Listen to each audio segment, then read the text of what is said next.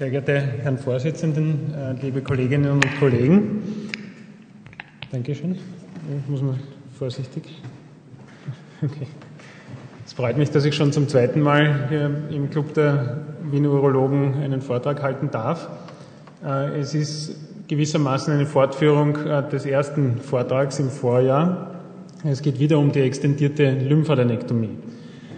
Im letzten Jahr habe ich berichtet, dass wir einerseits angefangen haben mit der extendierten Lymphadenektomie aus mehreren Beweggründen. Äh, zum einen, äh, dass die Arbeitsgruppen, wie hier gezeigt, eben äh, Bader, Heidenreich und Waruschek, sehr viel Lymphknoten auch außerhalb der Standard-Lymphadenektomiefelder gesehen haben und gefunden haben. Und äh, hoppala, eins zurück, geht das auch? Entschuldigung, danke. Ähm, und diese Daten, äh, dass eben auch in der Iliaka-interner Region doch äh, ein erheblicher Anteil an äh, Lymphknoten gefunden wurden und auch in der ähm, Iliaka communis, haben uns dazu bewogen, einmal mit der extendierten Lymphadenektomie anzufangen. Es gibt da auch noch von Heidenreich in einem Poster einmal präsentiert und dann später auch publiziert die Anzahl der wenn auch nur ein Lymphknoten positiv ist, äh, dass sehr viele, äh, nämlich also 70 Prozent sind schon in der mehr oder weniger Standardfeld äh, gelegen, aber doch immerhin 30 Prozent schon außerhalb des Standardfeldes. Nun, wir haben uns da daraus resultierend entschlossen, im Bereich des Intermediate Risk und im Bereich des High Risk äh, Prostatakarzinoms eine extendierte Lymphadenektomie durchzuführen. Äh, hier sieht man eben einfach noch einmal die, die Einteilung. Ich möchte jetzt nicht näher darauf eingehen, im Wesentlichen über Gleason Score 6, kleiner gleich, äh, größer gleich, oder auch andere äh, Faktoren wie der PSA-Wert oder der klinische, äh, das klinische Staging. Wir haben jetzt, ähm, und das ist jetzt eben die Erweiterung äh, zum Vorjahr, immerhin schon 210 ähm, extendierte Lymphadenektomien, über die ich berichten kann. Im Zeitraum von November 2005 äh, bis jetzt im März 2008. Äh, Die, äh, das mediane Alter der Patienten war 63,7 Jahre.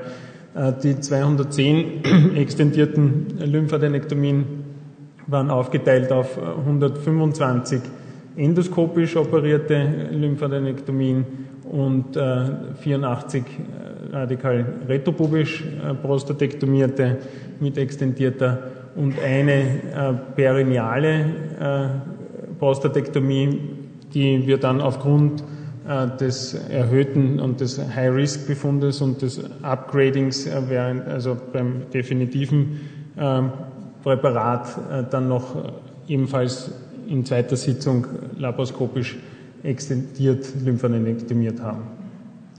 Wir haben in dem gesamten Patientengut nur unter Anführungszeichen 13 äh, Patienten gefunden, die ein Lymphknoten positiv waren. Das sind 6,2 Prozent in unserem Patientengut, äh, waren gleich aufgeteilt eigentlich auch auf äh, die endoskopische bzw. retropubische Operationstechnik. Das ist doch erheblich weniger, als auch in den anderen Arbeitsgruppen berichtet wird. Mit der Anzahl der äh, durchschnittlichen Lymphknoten äh, beziehungsweise auch medianen äh, Lymphknoten liegen wir mit 22 gefundenen und untersuchten Lymphknoten durchaus in dem Bereich in der Literatur publizierten Daten. Dauerkatheter Liegedauer Median sieben Tage und Krankenhausdauer elf Tage. Wo waren jetzt diese Lymphknoten lokalisiert, die positiv waren? Es waren acht im Bereich der Iliaka interna, wobei da jeweils immer nur ein Lymphknoten positiv war. Einmal im Bereich der Iliaka externa, ebenfalls nur ein Lymphknoten positiv, zwei in der Fossa obturatoria, wobei da äh, einmal zwei von acht und einmal drei von sechs äh, positiv waren. Und einmal äh, oder beziehungsweise zweimal äh, waren obturatorisch und äh, im Bereich der Iliaka interner positiv. Interessant ist auch, äh, wenn man sich jetzt äh, die Lymphknoten-positiven Patienten ansieht äh, und den Gleason-Score betrachtet im endgültigen Präparat, so sieht man leider da jetzt nicht fett herauskommend, eine, eine deutliche Steigerung und auch eine prozentuelle Steigerung im Bereich der höhergradigen Gleason-Score soll heißen auch noch eine Untertrennung, äh, Unterteilung zwischen Gleason Score 7 3 plus 4 und auch äh, 7, äh, Gleason Score 7 4 plus 3. Immerhin da 5 von 39 äh, positiv, 12,8 Prozent jetzt äh, geht, äh, gerechnet und äh, eben auch im Bereich Gleason Score 8 und 9. Schaut man sich das Tumor-Staging an äh, bei den Lymphknotenpositiven, äh, so finden wir die schon auch äh, Lymphknotenpositive, aber nur 7 von 140 im äh, PT2C-Stadium und erheblich mehr eben im High-Risk-Bereich äh, PT3A 3 von 28 und PT3B 1 von 16, beziehungsweise auch ähm, im PT4-Stadion 2 von äh, 4. Ich habe äh, zur Komplettierung der äh, Patientenbeschreibung habe ich da auch noch die Schnittrandpositivität äh, angegeben, die mit 43 äh, von 210 im äh, publizierten Durchschnitt liegt. Auch hier eine Steigerung fast logischerweise im Bereich des aufsteigenden Tumor-Stagings. was haben wir uns mit dieser Methode auch eingehandelt, äh, sage ich jetzt einmal kritisch. Äh, ich habe es unterstrichen und fett äh, dann herausgehoben.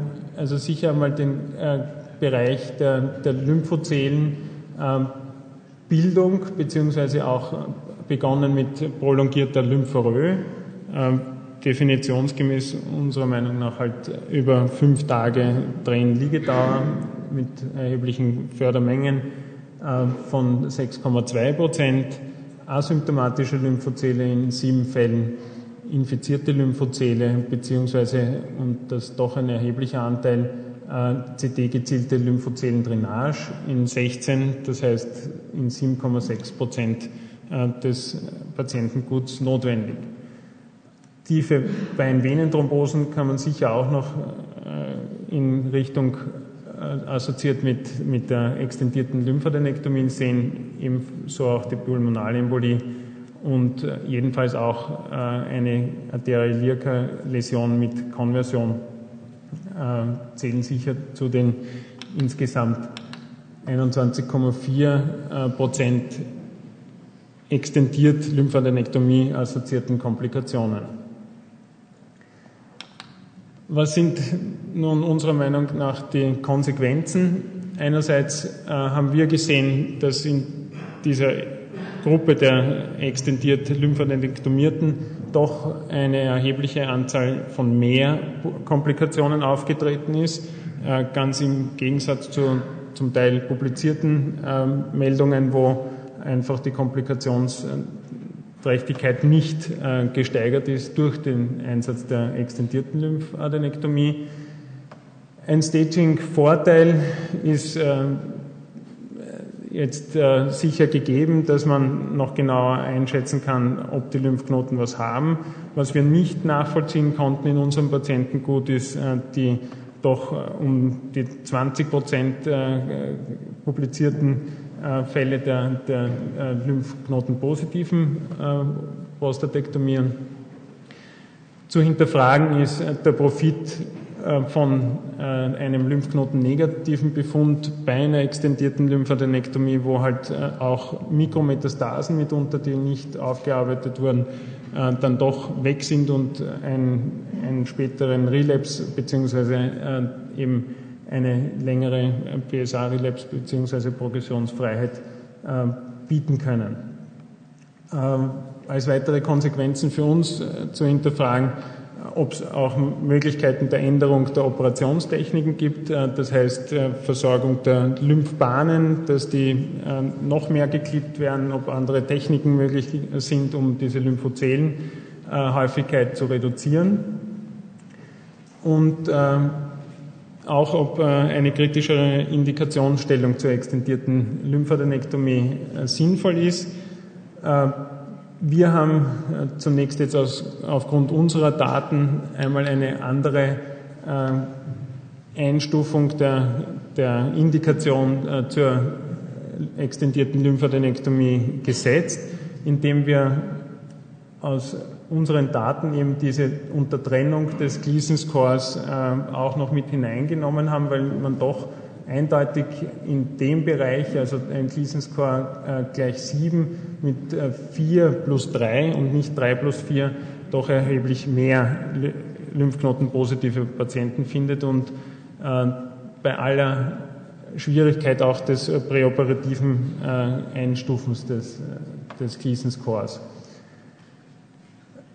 Ja, das ist an und für sich jetzt, ähm, sind unsere neuen Daten ähm, bei 210 äh, Lymphanektomien. Und im Namen des gesamten urologischen Teams der äh, Barmherzigen Brüder danke ich für Ihre Aufmerksamkeit.